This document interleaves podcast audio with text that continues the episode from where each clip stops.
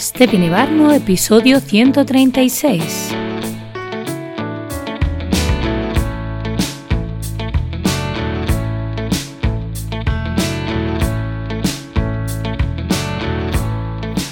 Bienvenida, bienvenido al podcast de Stepin Ibarno. Un espacio para hablar de arquitectura, productividad, identidad digital y muchísimo más. Cada semana estaremos por aquí con un nuevo podcast para ti.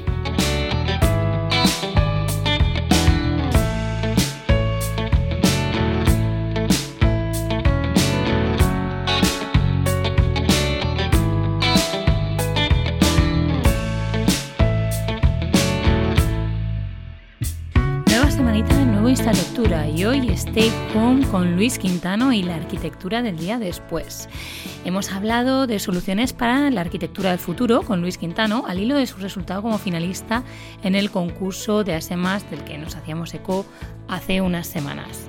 Luis es arquitecto y junto con su compañero Ignacio Aguado desarrolla habitualmente proyectos de arquitectura, pues viviendas unifamiliares, reformas. Sin embargo, lo que hoy le trae aquí es su proyecto Stay Home, que muchos recordaréis porque se hizo viral al hilo de la pandemia. Un prototipo de instalación de terrazas en edificios preexistentes de diseño flexible que eran pues tipo IKEA. Nos ha explicado cómo funcionaría, qué opciones nos ofrece y cuáles han sido sus referencias. Hemos hablado de si ha podido servir de revulsivo para flexibilizar alguna normativa y hemos comentado que ya en Euskadi habían sacado una que obligaba a la construcción de balcones siempre que pudiera ser y también de otros movimientos que se están dando en el ámbito administrativo, aunque todavía queda mucho camino por delante. Hemos hablado de arquitectura de salud, de poder aprovechar las envolventes y la construcción de nuevos ascensores con el añadido de esos balcones y de que ya hay alguna empresa hablando con él para hacer de esta utopía una realidad. También le hemos preguntado qué otros retos ha considerado que son importantes y que nos ha dejado la pandemia en evidencia. Además, eh, mi compañero Darío Núñez y yo misma, Ushua Blas, hemos hablado del post que José Ramón Hernández Correa, Arquitectamos Locos, ha escrito para el blog de Estepin Ibarno al hilo del 14 de febrero. Cinco cosas que no deberíais regalar nunca a un arquitecto o arquitecta. Un artículo en clave de humor que no tiene desperdicio. De paso, eh, os indicamos que sí podéis regalarnos. También hemos hablado del último artículo de este Ibarno, de cómo es la organización de tu estudio de arquitectura, en el que os dejamos algunas claves. Y por último, hemos hablado del libro que ha sacado Anachu Sabalbeascoa, Gente que cuenta, que está editado por Círculo de Tiza Editorial. Y bueno, pues aquí tenéis otra idea para regalarnos a los arquitectos y arquitectas. Nos vemos el lunes que viene.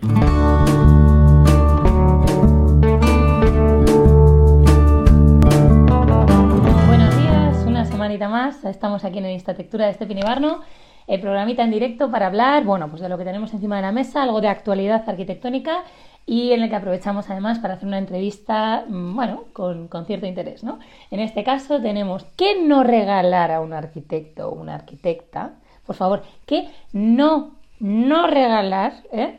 Y luego traemos soluciones para la arquitectura del futuro eh, y para ello hemos contado con un invitado especial que es Luis Quintano. Conoceréis eh, en cuanto empecemos a hablar de su proyecto que ha sido viral en todas las redes y en también los medios mainstream, sabéis, sabréis de quién estamos hablando.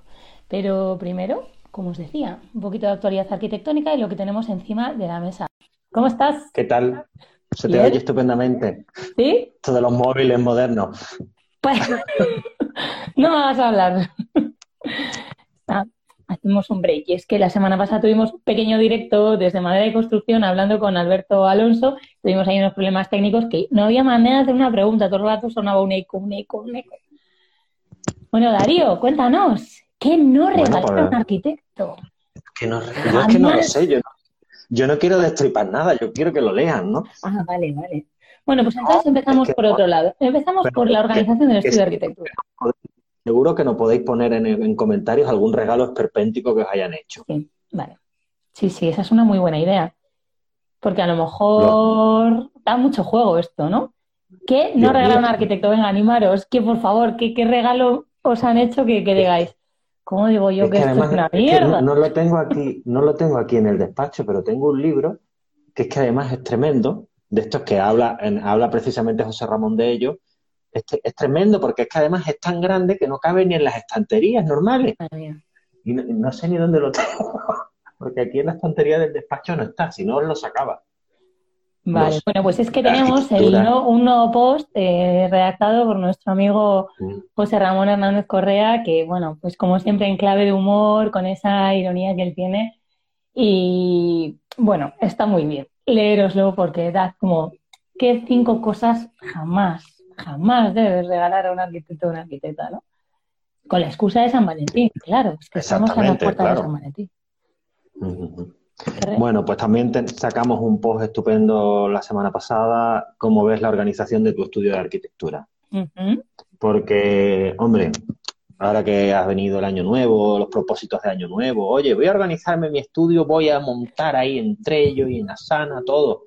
Ojo, ojo, que los, los, los programitas no son mágicos, que primero hay que reflexionar o sea, que está muy bien esta pregunta, ¿cómo ves la organización de tu estudio de arquitectura? Antes de meterte entre ellos, en Asana y tal, ¿cómo te organizas? Mm. Que estas herramientas te van a ayudar a posteriori, pero tienes que saber cómo te organizas. Eso es. Y a mí me parece clave también que lo saquemos en febrero. a ver, es verdad que en enero siempre hablamos de productividad, tal, no sé qué, pero es que ahí la gente está como muy motivada, siempre, es como septiembre, ¿no? Todo el mundo, y voy a hacer, y voy a hacer, y bueno, ya me compro la agenda, tal, me organizo súper bien, me echo mis tableros, llega un mes y se nos ha olvidado. Esa ilusión, no sabemos dónde, pero se ha quedado por el camino. Entonces está bien recordarlo a la, justo en ese momento de flaqueta que es ya el arranque de febrero, decir, no, no, no, no, no, eh, que lo de la organización tiene que ser algo serio y tiene que estar ahí y hay un montón de programitas y aplicaciones que nos lo facilitan. Venga, vamos, vamos a ello. Pues por ejemplo, yo para mí fue liberador el tema del, del toggle este, ¿no? Que mm. cuenta lo, bueno, liberador y a lo mejor un poco depresivo, ¿no? Sí, Porque te das cuenta, ¿no? Te mide los tiempos, ¿no? Tú vas midiendo los tiempos, los puedes clasificar, pues, yo qué sé, cuando tienes carpetillas o tienes etiquetas donde los clasificas. Y al final yo he descubierto que, que hacer una casa es lo menos rentable que hay. Lo más rentable son los proyectitos pequeños, ¿sabes? Porque Darío, desde que ha, Darío, desde que ha, descubierto el toque, le ha decidido dedicarse a la poesía, ¿no? ha dicho, la arquitectura no da. No, joder, pero te, pero te das cuenta al final, y si lo comparas con los números, ahora que ha habido que hacer el, el resumen anual del IVA y tal, si lo comparas con los números, pues a mí me es más rentable, por ejemplo, los certificados energéticos. Ya porque tardo menos, cobro menos, pero a base de, a, base de poquitos va sumando, porque, coño, que hacer una casa con unos horarios dignos que ya te los tienen que admitir, pues que, es que es mucho tiempo. Algo y tedioso. Sí, nuestra, nuestra profesión. Y luego lo que siempre hablamos, que no está dignificada. O sea, que la gente se cree que cobramos una barbaridad de dinero, que estamos ahí como en un pedestal, en otra escala de la sociedad. Esto lo veo hace poquito con, con miembros del Colegio de Arquitectos de, Navarra, que, están ahí dándole vueltas a saber cómo reconectar con la, con la ciudadanía, ¿no? Porque es que seguimos estando años luz, o ellos consideran, ¿no? La ciudadanía considera que estamos años luz, y una de las bases es esa, o sea, primero, que consideran que no entendemos sus, sus problemas, sus realidades, que lo que queremos hacer es el proyecto maravilloso, y segundo, que cobramos una barbaridad, ¿no? Y empiezas a, a tirar de toggle, ¿no? Y de ver cuántas horas le has dedicado a cada parte del proyecto y dices, madre mía, Sí, no sé, no voy a comparar trabajos, pero vamos, me sale mejor estar en que otro sitio. El otro día me llamaban, nos llamaban aquí al despacho, era un, sabéis que los certificados energéticos hay que presentarlo cuando vas a escriturar, ¿no? Por narices, ¿no? El notario, si no, no te firma la escritura. Pues me parece que nos llamaban un miércoles eh, que tenía que estar el certificado energético porque firmaban el sábado. Pues era aquí en un pueblo a 30 kilómetros de Segovia y no sé qué precio le dimos, pero no era caro, creo que eran 200 euros. O sea, había que, pagar. las pensiones y todo, y ah, desplazamientos. Y... Las tasas que aquí en Junta de Castilla y León son 30 euros más o menos. Había que ir allí, se lo estaba haciendo de urgencia y, la señora nos dice, joder, qué caros, coño. En Madrid me lo hacen por 40 euros. Claro. Voy a asustar a Madrid, señora no, y, no, no, vayas usted a Madrid, no. Eh, seamos conscientes, compañeros y compañeras, de que si nos bajamos los honorarios por los suelos, estamos perjudicando, nos estamos perjudicando a nosotros mismos. O sea, mm, eso no tiene sentido. No tiene sentido. Efectivamente. Bueno, pasemos a cosas más, más agradables. Más positivas, sí, por favor. que no hemos dicho, pero claro, el post de José Ramón va hilado con arquirregalos que sí podéis regalar a un arquitecto o una arquitecta, ¿vale? Entonces tenéis ideas también ahí. Podemos ir. Muy buena la web esta que hicimos en su día y que tenemos ahí una serie de regalitos. Cositas nuevas, sí. Que también, se, que también se aceptan sugerencias, ¿eh? Tenemos, o sea, normalmente vamos a ir actualizando con algún producto nuevo y tal, pero se aceptan sugerencias de, ostras, eh, a mí me gustaría ahora que me regalen, yo qué sé, unas, unas Oculus, ¿no? De estas para ver en realidad aumentada y tal igual. Sí, Metaverso, y no sé. Metaverso y esas cosas que estamos últimamente. Nosotros estamos saliendo ahora a, dibujar los sábados en familia. ¡Ey! he visto en Instagram, sí, sí. y a ver si cae ahora para el Día de los Enamorados una libretita o algo de eso. Ah, vale. Lo dejo por aquí caer. vale. Carlota, mensaje para Carlota. Muy bien. Oye, me ha encantado. He visto en Twitter, me parece que lo, lo compartía David, un libro de nuestra querida Anachu Sabal Beascoa, que ya sabéis que me cuesta mucho pronunciar el apellido, pero que la admiramos muchísimo y tiene una pinta del libro que no veas, que oye, que también me vale como regalo. ¿eh? Gente que cuenta. Eh, gente que cuenta, pues eh, es un libro de entrevistas. mira, así te lo define. A Nacho le interesa sobre todo las personas sabias y raras, conectadas vitalmente con el mundo pero también situadas un poco al margen por su originalidad, por su agudeza mental o por su irreverencia. Pues entre ellos entrevista a Zaha Hadi o entrevistó a Rencolja, Denise Scott Brown, Miguel Milá, Isabel Coiset y un montón de gente que, que nada, tiene una pintaza y sabiendo la mano pues de, de Anachu, pues seguro que es una maravilla de libro. Sería un lujo tenerla con nosotros en algún momento, pues hablando de este libro. Bueno, y de muchas cosas más, porque es un personaje además, para mí ha sido referente también de lectura eh, durante, pues, no sé, pero igual más de 10 años. O sea, que siempre que sale un artículo suyo ahí, es como, hay que leerlo, ¿sabes? Sí. Entonces, estaría guay traerla. No es, no es arquitecta ella, pero yo creo que hace mucho por la difusión de la arquitectura y por el entendimiento este que hablabas hace un poquito. Sí por la comprensión, entre, por, por, la por acercarnos ¿no? a la ciudadanía un poco. por ese esfuerzo. Y este viernes sale Arquicafé. Sí, eh, con David García Senjo. Está muy bien. David García Senjo. Una persona de estas que saben que no vea. Y Madre mía. En estos Arquicafé yo salgo aprendido, ¿sabes? Salgo, me, me voy y encima, encima de disfrutar la charla aprendo mogollón. Bueno, David además es como muy activo en Twitter también, eh, podéis eh, seguirlo ahí habitualmente, postea cosas también muy interesantes, se hace eco de otros proyectos de otros compañeros o, de otras reflexiones, ¿no? De otras lecturas recomendadas. Entonces, bueno, es un personaje muy interesante. Lo tenemos el viernes en Aquí Café. Yo me confieso, os confieso que muchas veces para prepararme lista textura me voy al perfil de, de David y miro el... Ah, sí. Mira, aquí está la actualidad. Que por cierto, os recomiendo un retweet. No sé si habéis visto la serie eh, Archivo 81 que, eh, que estrenó Netflix la semana pasada. Pues el edificio donde, donde se sucede todo, toda la serie. Lo retuitea, ah. lo tuitea hoy como Brutal Monday Antonio Río Vázquez, y es un edificio, una pasada, proyecto de Tasso Caselas como segunda residencia en Pittsburgh. Bueno, pues si alguno lo habéis visto, pues echarle un vistazo a Twitter y veréis este proyectazo. Si no has visto la serie... ¿Es que lo retuiteaba? Bueno, lo retuiteaba eh, David, entiendo.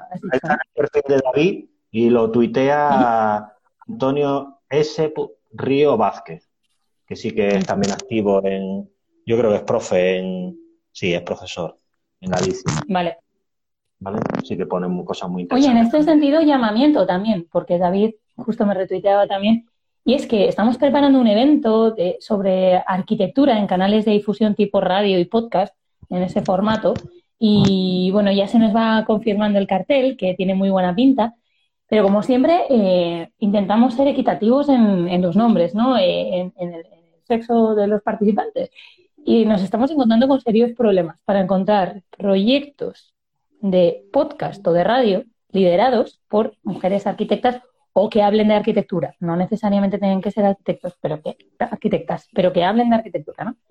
Y nos han dado alguna referencia, pero bueno, si alguien por aquí está escuchándonos, por favor, que, nos lo haga saber, porque si no es ahora, será en un futuro. Creemos que es un formato que funciona, eh, que va a ir a más y que nos interesaría tener referentes femeninos en el, sector, en, el ámbito. Entonces, bueno, ahí está el llamamiento. Pues sí. Y nada, si te parece, vamos con Luis Quintano. Venga.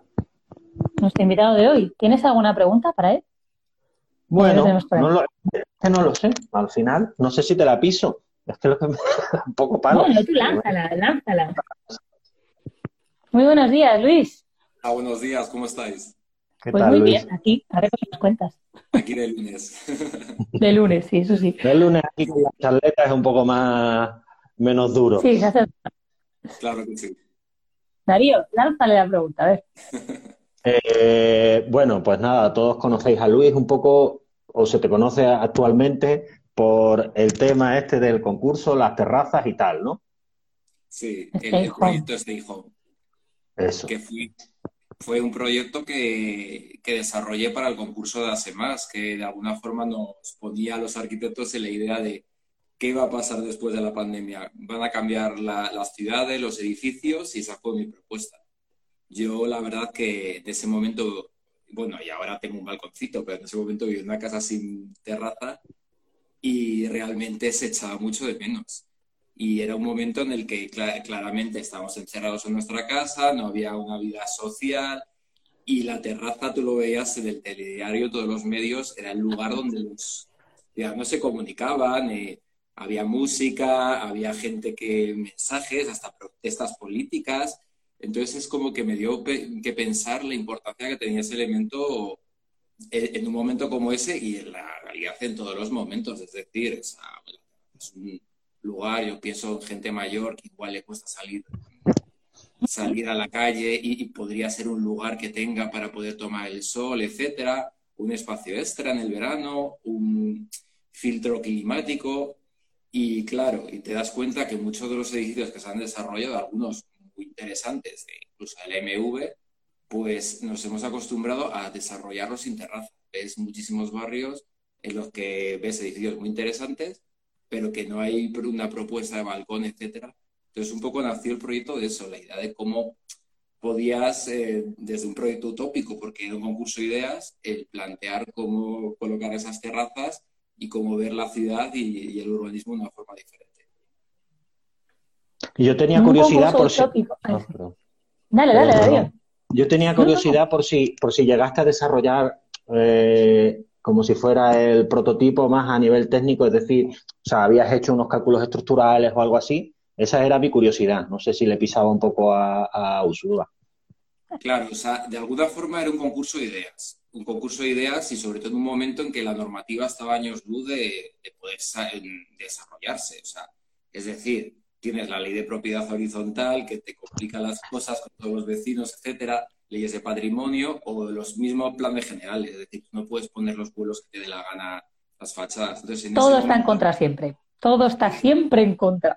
Exacto, está en contra, pero la intención del concurso y la intención de la propuesta era, eh, para mí, pensar en algo que pudiera ser viable en un futuro, en ese momento, pero pensar en algo también que, surja desde la utopía de, la, de qué podrían cambiar. Ahora mismo está cambiando mucho las cosas porque ya te digo, hay, por ejemplo, comunidades. El País Vasco ha creado un decreto de habitabilidad en que todas las viviendas nuevas están obligadas a tener una terraza de cuatro metros cuadrados y un fondo de un metro y medio.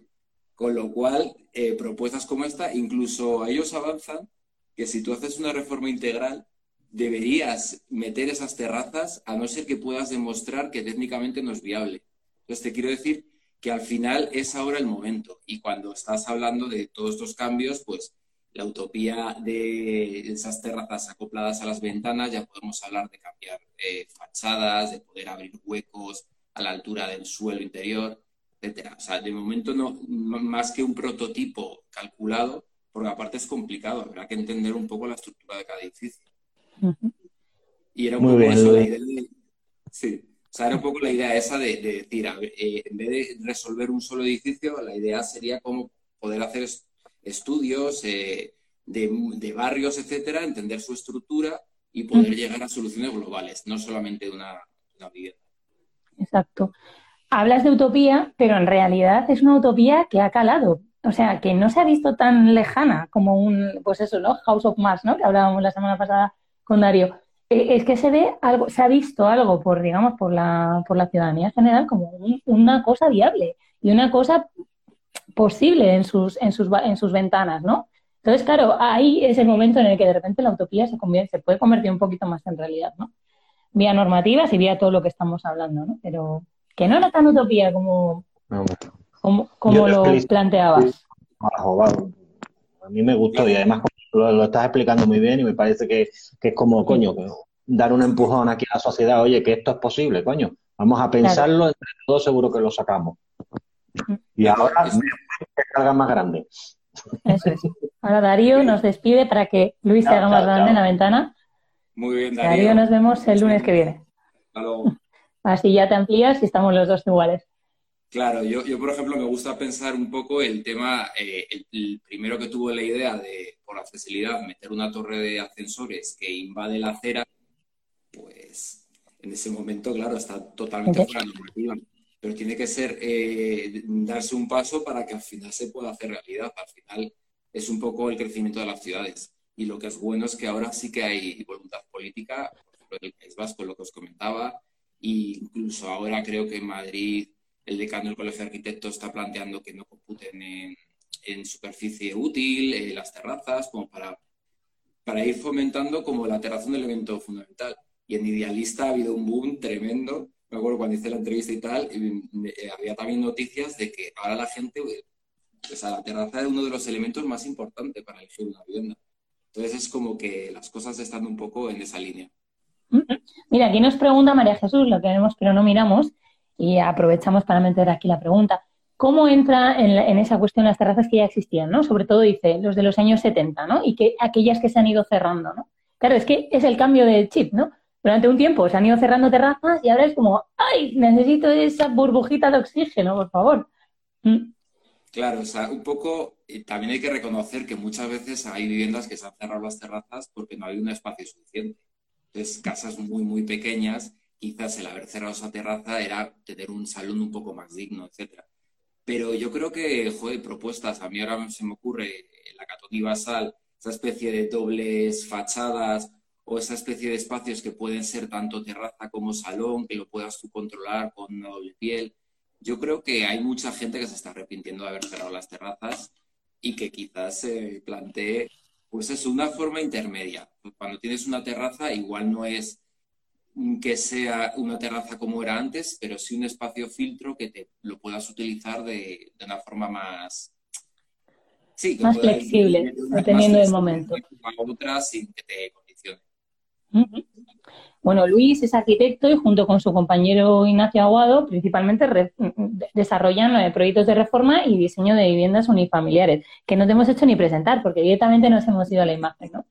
Eh, bueno, has vivido en Uruguay, Marruecos, nos imaginamos que desde ahí también has traído como ciertas experiencias, ¿no? De cómo se habita también en el espacio, o sea, bueno, que al final todo cala y todo va haciéndonos pensar un poquito más allá. Y además, paseando por su web de luisquintano.com, podemos ver muchas de estas referencias también de arte y de fotografía. Creemos que estos mundos, que estoy viendo ya además detrás tuya, justo dos cuadros que tienen pinta de haber sido tuyos, por lo que he estado viendo en tu web, o sea, tienen el estilo, eh, bueno, creemos que estos mundos también hacen que, uno sea, pues, que trabaje esa parte más creativa, que muchas veces en el día a día de la oficina, jo, nos encontramos lo que dices, la normativa pura y dura que nos encierra y que no nos deja pensar más allá. Y necesitamos un concurso, pues como el de ASEMAS o el que sea, que nos diga, deja un poquito de lado en la vida real y vamos a pensar en utopía, pero lo que hablamos, que no es tan utopía, stay at home, o stay home, perdón, eh, arquitectura para el día después del concurso de ASEMA, es una realidad. O sea, igual no como prototipo todavía, pero sí que ha habido muchos compañeros en Europa y tal que han ido también pensando, ¿no? Otros estudios de arquitectura en cómo esta ventana puede convertirse en un balcón, o lo que dices, eh, Euskadi sacó el decreto, ¿no? El, la normativa esta, en la que ya sí o sí cualquier vivienda nueva tiene que contar con un espacio de balcón. O nosotros aquí en Navarra también eh, hay, una, hay una iniciativa de Nasubinsa, que es la empresa pública de vivienda, que a la par que, pero es lo que dices tú, en ciertas tipologías, o sea, hay que saber muy bien en qué tipología estamos trabajando. A la par que se hace la, regeneración envolvente energética de, lo que es eh, el edificio y se sacan esos ascensores al exterior, se aprovecha la estructura para sacar unos balcones. Entonces, ostras, no estamos tan lejos. Claro, y para mejorar energéticamente también las propias viviendas, porque imagínate que una fachada para mejorar eh, el funcionamiento energético podría tener también una estructura implícita que ayudaría a colocar balcones, se podrían crear como planes integrados. Pues es un poco como, yo, yo lo que vi muy bien aquí en Madrid, por ejemplo, el Plan Madre, es todo ese fomento de la accesibilidad y la, la pues eh, eh, todo el tema de la energía. ¿Cuál creo que fue un poco el problema? Que al final cada vecino, cada edificio hizo un poco lo que quiso y no hubo como una especie de, de, fuerza de la administración para crear planes integrales. aparte de es importante mejorar la accesibilidad, también es el paisaje.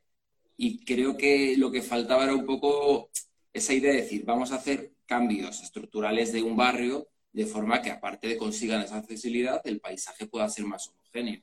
O eh, siga manteniendo una uniformidad, ¿no? O sea, un paisaje urbano uniforme, como ya lo tenía, aunque fueran estructuras más antiguas.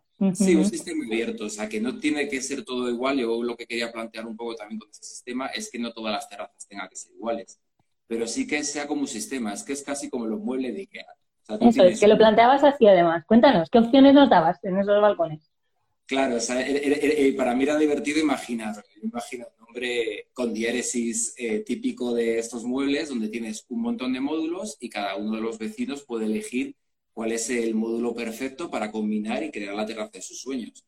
O sea, yo me estoy imaginando gente que, que no le importa que le vea a los vecinos, que quiere todo abierto, que quiere hacer gimnasia, no, bailar en la terraza no le importa, gente que directamente no quiere una terraza, gente que quiere un espacio muy cerrado, gente que quiere un toldo para protegerse, gente que quiere una jardinera, balcones que salgan más, balcones más estrechos, de distintos tamaños. Era un poco la idea de decir, imaginar como que el propio ciudadano es activo dentro del urbanismo.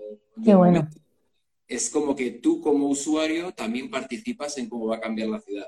Pero claro, con un sistema ordenado. O sea, no es haz lo que quieras, sino tienes aquí estas piezas. Es como cuando un niño juega con un Lego. Las piezas están están fijadas y tú con esas mm. piezas puedes crear muchas realidades. Entonces había de todo. Había desde poleas, carteles, yo imaginaba carteles con neones, donde estás poniendo eh, Oner en plan de que hay un DJ, un poco imaginando ese momento. Claro, en ese momento en el que cada uno pues hacía de las suyas, ¿no? En el, o hacía el balcón suyo y de las suyas, claro. Vale, bueno, en su día comentaste, porque claro, yo estoy bichando ¿no? todo esto y sobre todo el apartado de prensa, fijaros, o sea, es que no estamos hablando de una tontería, es casi una revolución en redes esa imagen. Unas fachadas blancas con unos balcones encanamados ahí, ta, ta, ta, ta, eh, unas estructuras metálicas aparecen como, o sea, se ven, se intuyen como metálicas en color rojo, ¿no? Entonces es una imagen que impacta muchísimo. Eh, además es como un rojo de alerta, o sea, necesitamos salir, eh, nos está llamando, ¿no? en su día comentabas en tantas y tantas entrevistas, porque lo que decía, nos hemos hecho eco, nosotros en su día, creo que era octubre del 2020 ya, nos hicimos eco de, esta, creo, creo de hecho que era de la entrada de Idealista, eh, la que dices que tanto movió, pero aparte es que te han entrevistado en cuatro, te han entrevistado en medios mainstream, en Antena 3, ¿no? O sea, en, noticias, en, el, en el plan, oye, que nos cuente Luis qué ha traído este arquitecto español que ha contribuido a, pensar un poco más allá, ¿no? dijiste en su momento que habías recibido alguna llamada de alguna empresa interesada, ¿no? ¿Has tenido o puedes estar teniendo continuidad por ahí? O sea, no hay nada cerrado. O mm.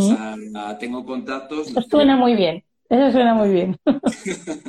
Pero eh, eh, estoy en fase y sobre todo eso, buscar inversores. Yo soy consciente de que soy arquitecto autónomo y no tengo la envergadura como para poder desarrollar un proyecto ambicioso como quiero. O sea, porque para mí es lo que decía, más que arreglar el problema de un vecino concreto, es poder crear un sistema, un sistema muy abierto y que podría ser utilizable para muchísimos casos.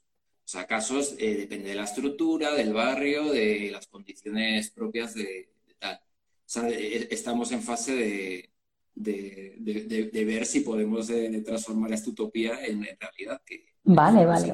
deseable. Vale, vale, vale, vale. Entonces, bueno, sin duda, yo lo planteaba como una pregunta, si creías que había podido servir de revulsivo para flexibilizar alguna norma, alguna ordenanza o algo de la ley de propiedad horizontal, eh, sin duda sí, ¿no? Pues porque en paralelo o tal se estaban ya planteando cosas similares. Eh, ¿Has eh, conocido alguna otra iniciativa que, tenga que ver con esto? O sea, es que iniciativas, creo que hubo una también en el concurso que tenía tenía cosas parecidas y luego yo qué sé, yo, yo, me fijaba mucho en una de las, de las cosas de, yo, de referencias que me llamaron mucho la atención del concurso fueron, por ejemplo, las baby cage que hacían para todo el tema de la tuberculosis, eran con unas cajas muy pequeñitas donde sacabas a tu bebé.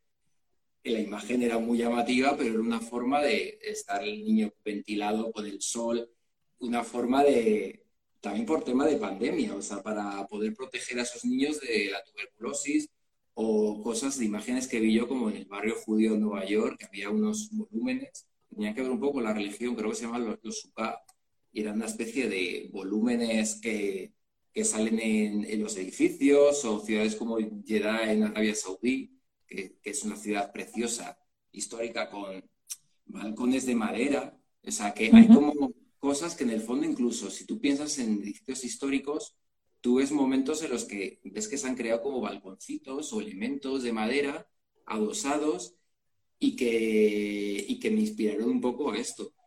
Y en la cabeza.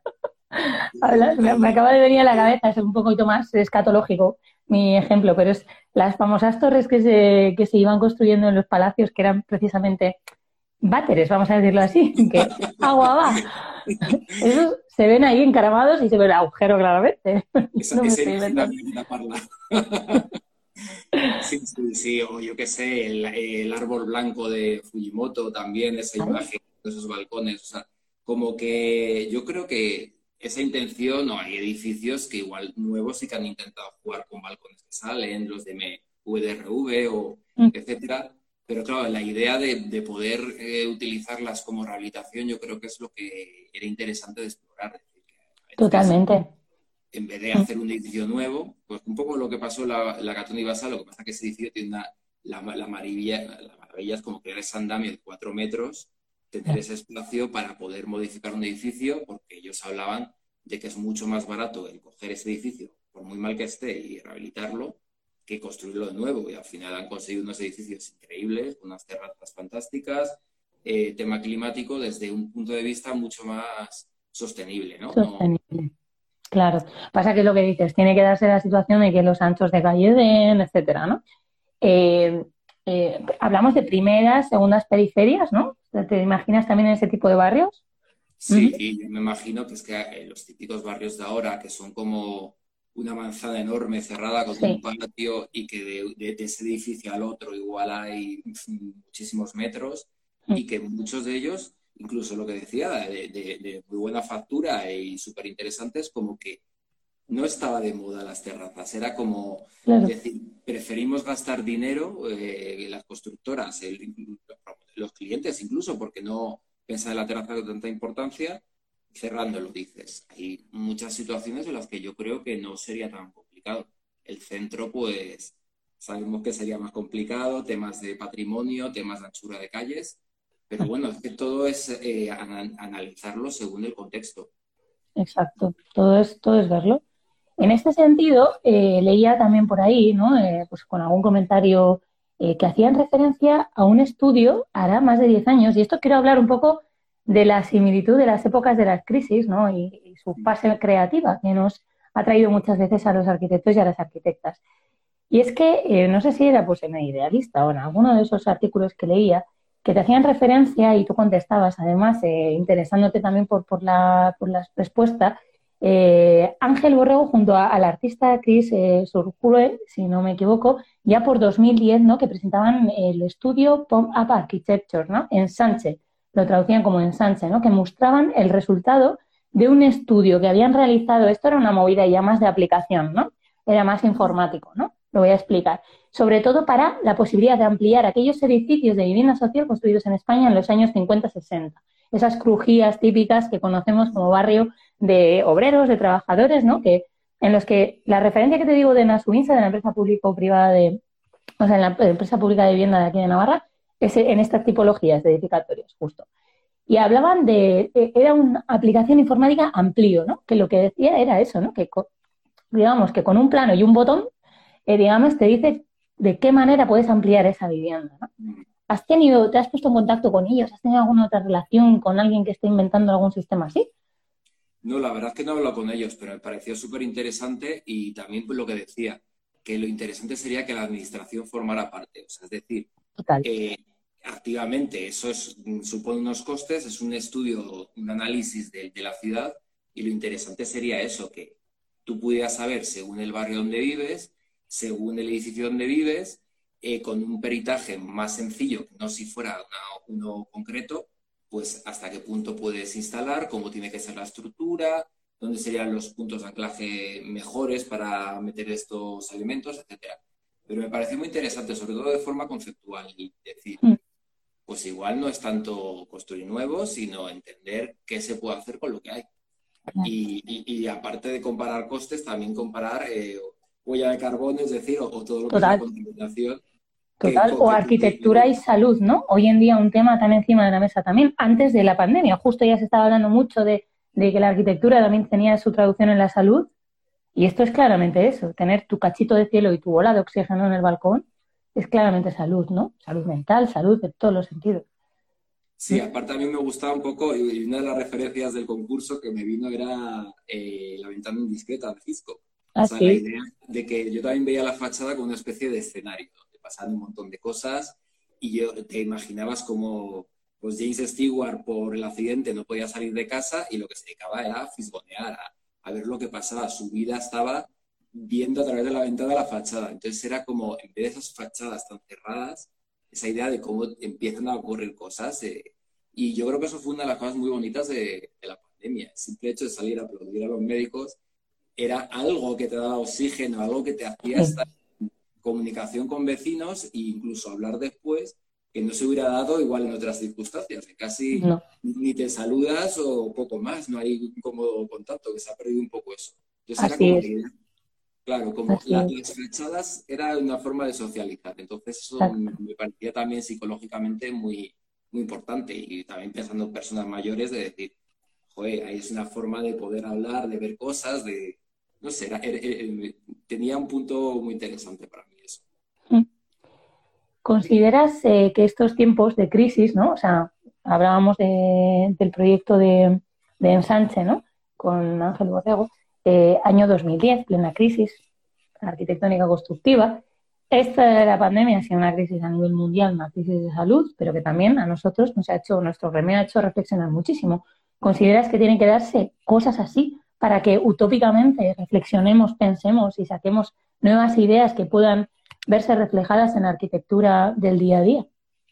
Yo creo que sí, o sea, ahora que estás diciendo el concepto crisis, em, creo recordar que para los chinos crisis significa punto de inflexión o, sea, es más que la connotación negativa, es el punto de decir, la crisis es oportunidad. el repensar y algo positivo saldrá. lógicamente esto ha sido bastante duro, psicológicamente mm. ha sido duro para todos, no vamos mm. a a mentirnos. No, claro que no.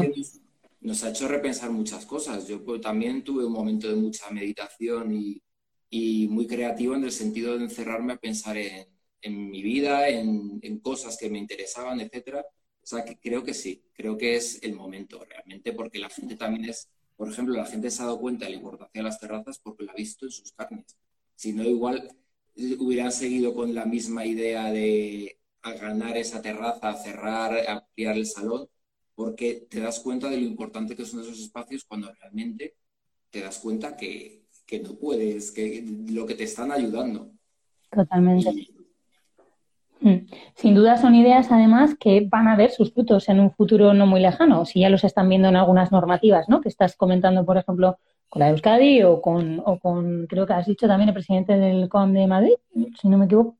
Eh, sí, sí, no, básicamente lo que está planteando al ayuntamiento es como que no compute, si no me equivoco. Eso es, en edificabilidad. Mm. Y creo que ya hay otras comunidades que están un poco en esa. Claro, la, del País Vasco es muchísimo más avanzada en el sentido de que incluso están planteando dar ayudas económicas, eh, que están poniendo unos mínimos y es decir, si tú quieres construir una vivienda allí, estás obligado a que tenga terraza. Es tan importante como una superficie mínima de dormitorio. Como el tendedero. Es tan importante que por lo menos aquí en Navarra el tendedero de la habitabilidad es sine un, un sitio obligatorio.